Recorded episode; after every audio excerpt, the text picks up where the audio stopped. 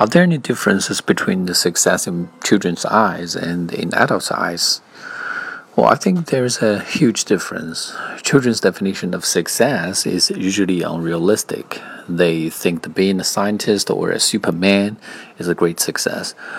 But the success in people's eyes change with age. Some adults may think that only being rich and powerful is successful, but um, when people have reached a certain age, their thirst for success will fade away and they will come to the realization that being a happy person is the greatest achievement and everything else is just the secondary.